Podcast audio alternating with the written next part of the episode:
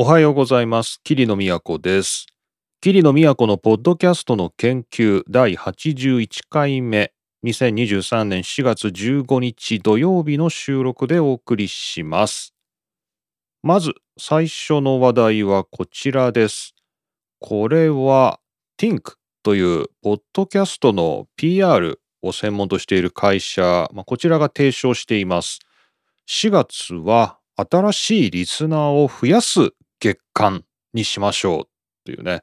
えー April is Adapt a Listener Month というですね、4月は新しいポッドキャストのリスナーを増やす、そんな月にしませんかっていうね、まあ、こんなことを、えー Think という会社が、まあ、今年になって初めて提唱しています。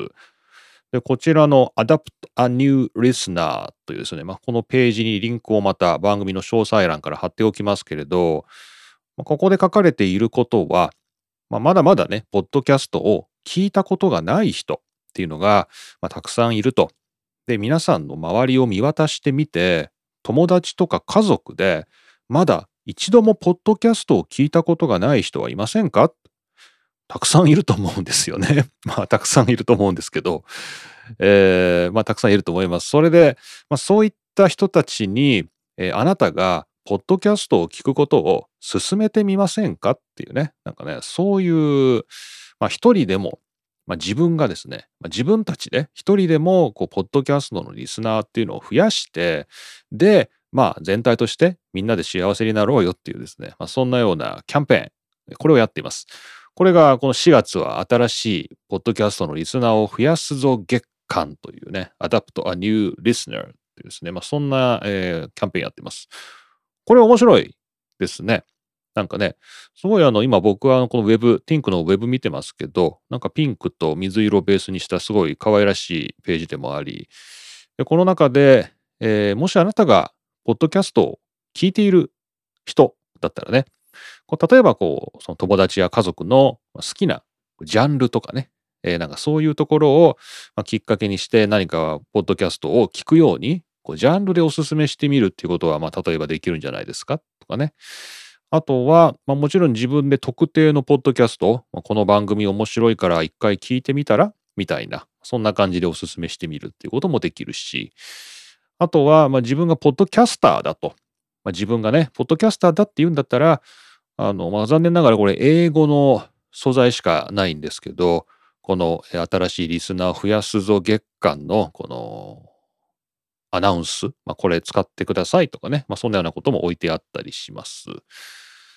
で、えー最終的にこのページでは、まあなかなか面白いなとは思うんですけど、こう、フォームが、まあ、Google フォームが置いてありまして、もし、こうリスナーを増やすことに成功したら、えーこのフォームを送ってくださいていうね、あの、これ、Think という会社に届くと思うんですけど、えーまあ、名前とか E メールとか、まあ、なんかそういうようなこと書くとこあるんですけれども、えーまあ、一体どんな経験があったかみたいなことをね、まあ、みんなでシェアしませんかっていうね、まあ、そんなような感じで、新しいリスナーも増やすし、既存のね、今までのリスナーの人も何かこう新しい体験ができる、そんな4月にしませんかっていうね、まあ、こんなことが、まあ、英語ですけれども、まあ、行われています。いや、これはなかなか、あの、面白いと思って。で、皆さんも多分、この番組もそうですけど、まあ、なんか、ポッドキャストをね、あの、聞くっていうのは、基本的には個人的なことなんで、なんかこう、家族の中でテレビとかだとね、まあ、ラジオもそうかな、うん、こう、スピーカーがついてたり、まあ、大きな画面がついてたり、そういうところで再生してると、他の人の目にも触れるわけで、何聞いてんの？とかですね、そういう話にもなりますけど、ポッドキャストっていうのは基本的に本当に PC とか、まあ、スマホとか、すごいパーソナルなメディアとして聞くものだから、積極的に誰かにおすすめしたいってこともないっていうケース結構ありません？なんか、これは私が聞いてて面白い。私が楽しいと。まあ、別にこれを他の誰かにも聞いてほしいかっていうと、まあ別にそういう気持ちはあんまないかなみたいな。なんかそういう私のものみたいなね。なんかそういう気持ちもまあなくはないなみたいな。なんかそんな感じもするんで、だからあえてね、こう、誰かにおすすめしてみましょうっていうそういうキャンペーン月間を作るっていうのはそんなこと普段からやってるじゃないかっていうよりはむしろ普段やってないなっていう、まあ、だからこそこういうキャンペーンやるのは意味があるのかなっていうね、まあ、ちょっとそんな風には思ったんで、まあ、これ面白いなと思いました。なんかポッドキャストの特性としてね、まあ、すごい個人的なものだっていうことは、まあ、いろんな経験でもそうだし、まあ、研究的にも言われていることなんで、まあ、それをあえてねこう誰かとシェアするっていうのは、まあ、結構面白いかもしれない。でですね、あの、で、実際に、この僕も、あの、誰かに勧めるっていうことを、この4月、非常に積極的にやってまして、こまさに adopt a listener 週間、月間だ、ごめん、月間。で、職場で、職場でですね、まあ、あの、ご存知の方は、あの、あれですけど、まあ、僕、大学勤めなんで、大学で4月というと、まあ、ぞこぞこ新しいあの人材が供給されてきますんで、まあ、新入生って言うんですけど、まあ、ぞっこぞっこ入ってくるんで、ぞこぞこ、ぞこぞこっていう表現人生で初めて使ったら、まあ、あの、ザカザカ入ってきますんで、そういうね、あの、フレッシュな人たちに、ポッドキャストっていうものがあるんだよと、まあ、若者知らないと思います。知らない。ほとんど知らないと思います。ポッドキャストっていう言葉すら危うい感じなんだけど、まあそういう人たちに、こう、ポッドキャスト聞いてみませんかっていうね、まあ、そんなような呼びかけ、働きかけっていうのを、まあ、この4月は始めていて、まさにこの Think のリスナー増やすぞ月間、ポッドキャスト全体のパイをね、こうみんなで大きくしていこうっていう、そういう活動に僕も今協力しています。でここで難しいことというのがいくつもありまして、ポッドキャストをあの聞いてもらうっていうのは単にこう番組名を伝えたりこうなんかこういうね例えば料理が好きな人に料理のポッドキャストがあるよっていうだけでは相手は基本的には動かないんですよね。これなんでかって言ったらポッドキャストっていうものを再生するもうなんかね購読するとかフォローするとかねなんかそこの以前の問題で再生するそのポッドキャストにアクセスするっていうことが通常の生活をしているとその手段がわからないっていうねまあ、こういうポッドキャストに慣れてる方は、まあ、なんていうか、そこそここうガジェットに強いというかね、こうなんかテクノロジーに強い人が多いんで、こうポッドキャスト、ああ、iPhone の中にポッドキャストっていうアプリがあることすら知りませんでしたというか、まあ、そもそもインストールされていないというか、なんかね、そういうケース非常に多かったです。まあ、消しちゃったりするんだろうね、いらないからって言ってね。なので、あの、なかなかね、この運動はね、あの、ハードルがね、高い。なかなかね、大変です。なんですけれども、まあ、諦めないっていうのは大事だなっていうことで、まあ、ポッドキャストを、まあ、なるべく、こう、まあ、もしね、スマホを一緒にね、見れるんであれば、まあ、ほら、ここにポッドキャストのアプリありますよね、とかね、あのここからね、あの、Spotify、Spotify でこの番組名検索すると、ほら、ちょっとこの普段のね、アーティストとは違う感じで出てくるじゃないですか。これがね、ポッドキャストなんですよね。じゃあこれフォローしときますね、みたいな。あの、まあそんなようなね、ことができるんですけど、こう、いざね、やっぱこう、言うだけとかじゃちょっと難しくて、もう本当にこう、口コミなんだけど、なんか LINE で言ったきりとかですね、なんかショートメッセージ送ったきりとかじゃ全然聞いてくんなくて、もう本当にこう、向かいにいる時人が、人としてね、向かいとか隣にいる時に、このポッドキャスト聞くといいよっていう、もう本当に、もうリアルタイムな、こリアルなコミュニケーションをしてる時にしか、ポッドキャストは広まらないっていうね、なんかね、そういう経験を、あの、多々してます。はい。ので、皆さん、えー、この4月は、新リスナーを増やす、えー、月間ということで、ぜひ、この桐野の都のですね、番組も、皆さん、こうポッドキャストリスナー全体をね、増やすために、まあ、これいけるんじゃないのかという場合は、ぜひですね、えー、お勧めしていただきたいと思います。まあ、他の、まあ、もっと有名番組ね、こうランキングの上位に来るようなやつとか、まあ、芸能人がやってるようなやつとか、まあ、そういうのでも、まあ、ポッドキャストの存在をまずね、その人に知ってもらう、ね、全体のポッドキャストのリスナーが増えるっていう意味ではとっても大事なんで、まあ、まずはそういうメジャーなところで、まあ、釣ってみて で、よりこうね、細かい、もっといろんな番組があるんだよっていうところに誘導するっていう手もあるかもしれませんね。はい、というわけで、えー、Think というポッドキャストの PR 会社が、えー打ち出しています。4月は新しいリスナーを増やす月間と。これは決して特定のあの番組のポッドキャストのリスナーを増やすというよりは、ポッドキャストというメディア全体のリスナーを増やすと。利用者を増やすっていう、そういう目的で行われているものです。皆さんもぜひ、一人、二人でもですね、増やすだけでも、だいぶインパクトありますから、ポッドキャストというメディアのリスナーを増やす4月、あと後半ありますんで、一緒に頑張ってみませんかというお誘いでした。はい。というわけで、こちらご紹介したのが Tink の、えー April is Adapted Listener Month というね、えー4月は新しいリスナーを増やす月間ですよという記事をご紹介しました。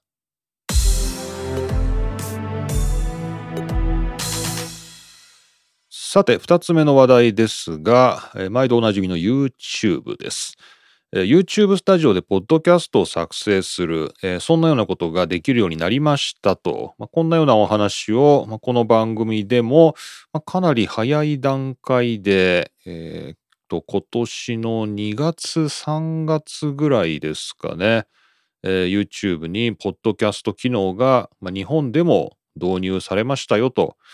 これがポッドキャストの研究の75回目ですね。75回目。で、えーお話ししています。3月頃ですかね。でまあ YouTube で、まあ、アメリカだけに限定されてたんですけれども、まあ、これが日本でもポッドキャストが YouTube でアップロードできるようになったと。でまあ待望といえば待望だったんでじゃあまあまたいつものように、まあ、この番組の常ですけど僕が人柱じゃないですけど、まあ、やってみますねみたいな、まあ、そんなような感じで75回目は紹介だけして終わっていたと思います。で、えーこの度、まあ、4月、まあ、先ほども新しいリスナーを増やすそんな月間だとそういう月だという話をしてましたけどやっぱりこのポッドキャストにこう人を引っ張ってくる上で YouTube はもうかなり強力なツールなんじゃないかと、まあ、思いましたね本当に。思ったんですよ。もう本当にもうポッドキャストの特定のエピソードだけ紹介するにしても、まあ、どこから聞けばいいですかみたいな、まあ、本当にね大変で。まあこれアンカーのねインターフェースが悪いっていうのもあるんですけどね。まあ本当にねあんまり良くなくて。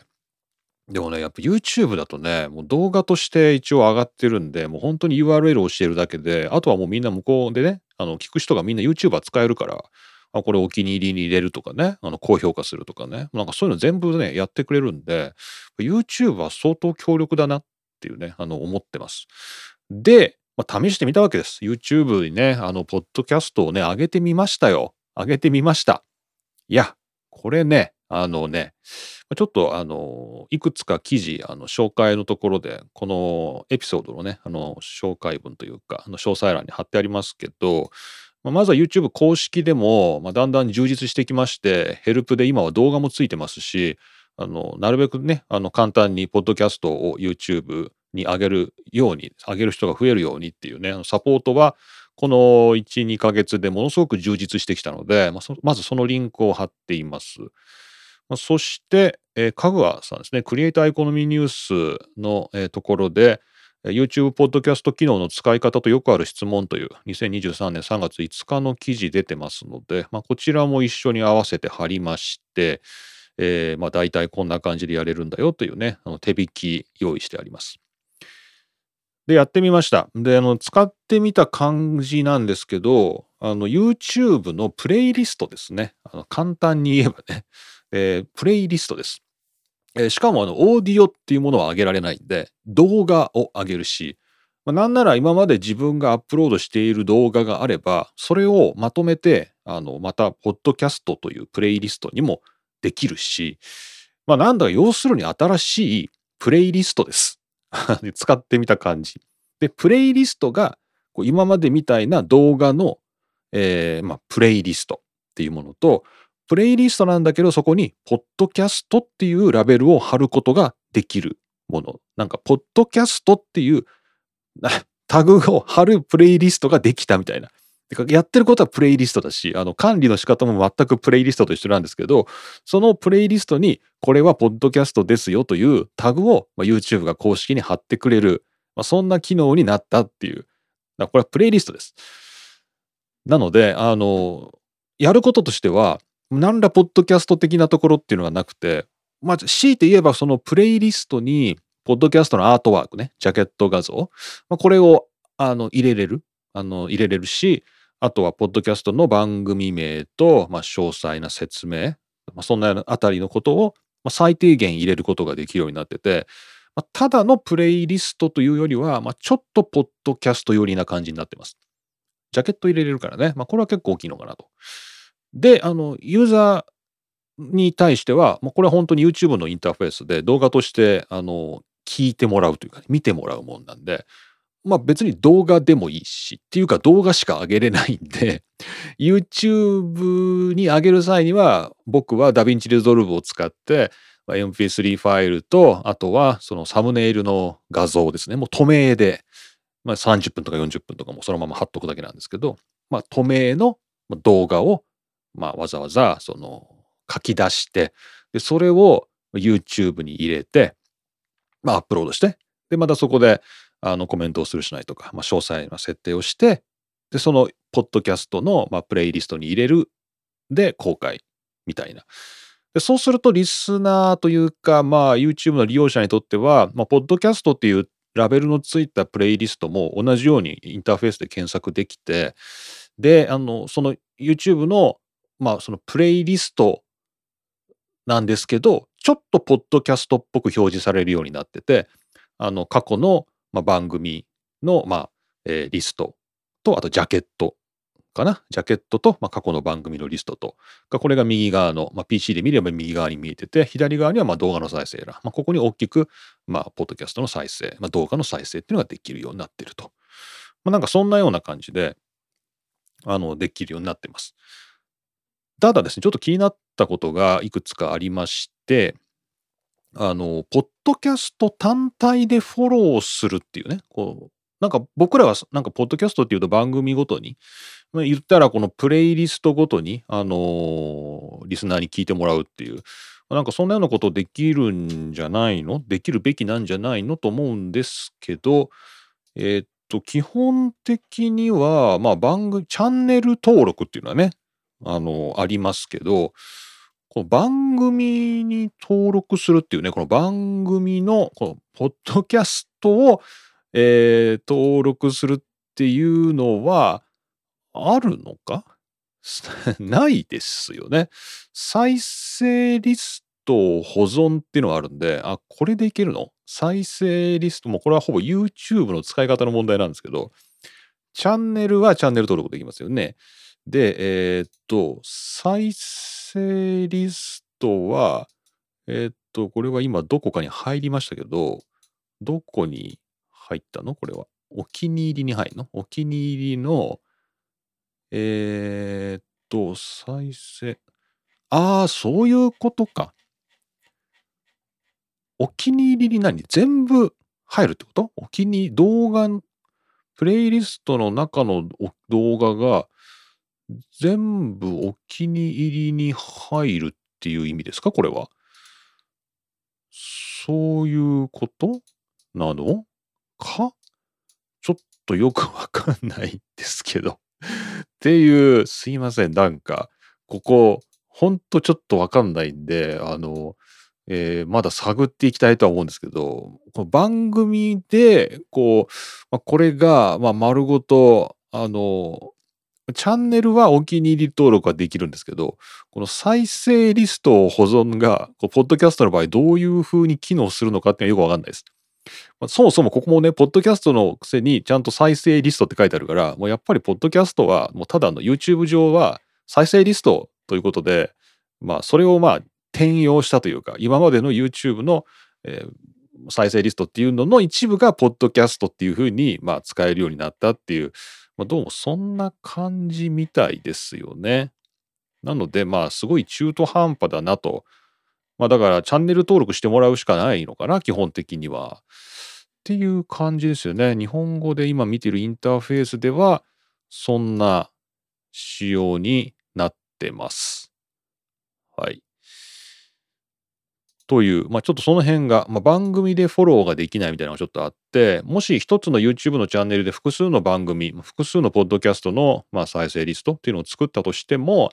まあそれはまあ番組ごとには登録してもらえないのかなみたいな、まあ、ちょっとそういう不自然さがあるかなという気がします。はい。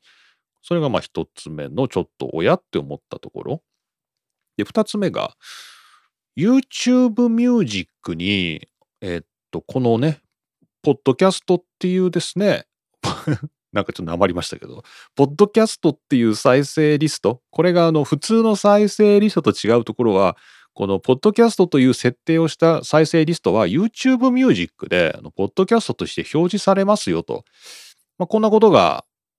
まあ、公式にも、あとはこちらのクリエイターエコノミーニュースさんでもですね、書いてはあるんですけど、まあ、現時点、2023年4月15日の日本語のインターフェース、日本からの利用では、YouTube Music のアプリで、ポッドキャストは表示されませんね。えー、されないと思います。ので、まあ、本当に YouTube の中にしかないというか、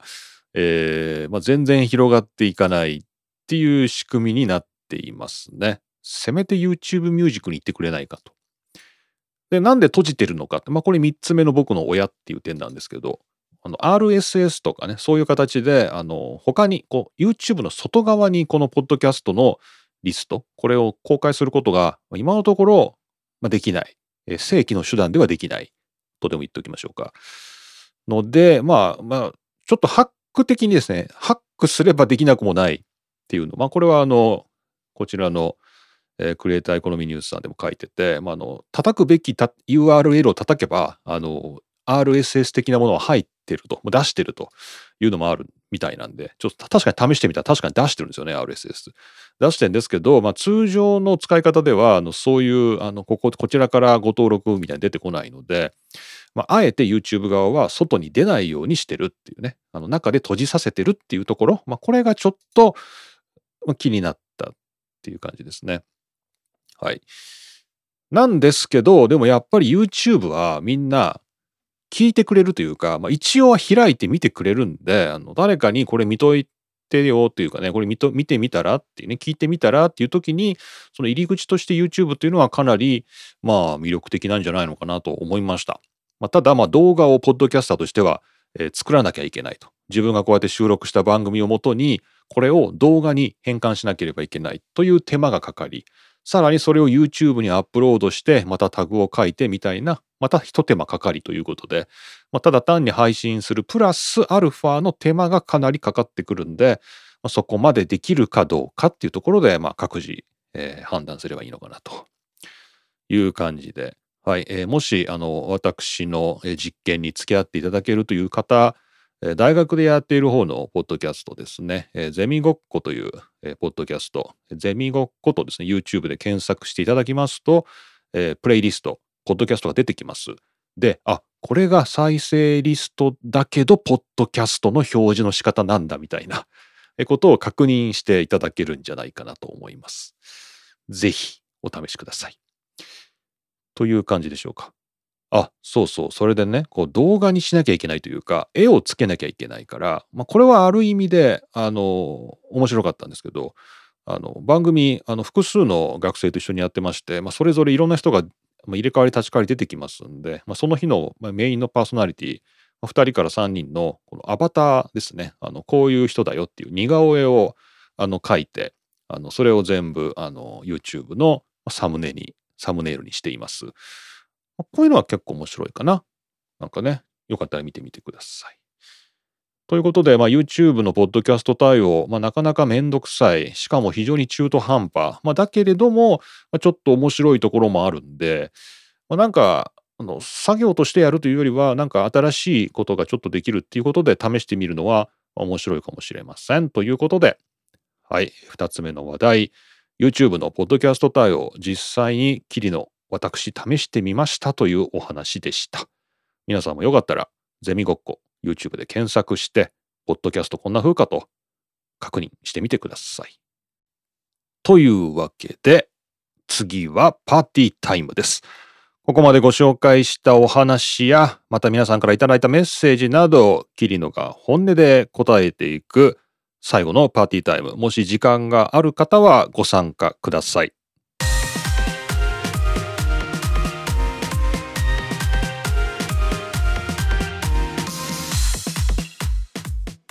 はいはいはい。YouTube ね、ちょ適当すぎるよ。中、中途半端。これはね、再生リストですよ。どう見ても。で、実際今までにあの YouTube のチャンネル管理してる方は、これまで上げてた普通の動画っていうんですかね。まあ、今まではただの動画として上げてたもの。これも、このポッドキャストというタグをつけた再生リストに入れていくことができるんで、まあ、だからますますこれはただの再生リストだなっていう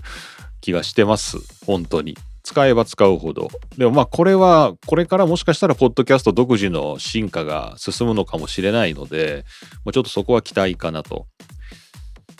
YouTube ミュージックにすら飛んでいかないんで、もうだから今のところはこれはめっちゃ手間がかかるものの、まあなんかあの、まあ、いい入り口ですかね。この、この YouTube で見つけてもらって、まあ、その中で、まあ、1000人に1人ぐらいでも、まあ、そこから Spotify に行って登録してもらったり、えー、Apple のポッドキャスト行ってもらったりね、あの、Amazon Music 行ってもらったりとか、まあ、なんかそういう一つの入り口としてはすごく期待してます。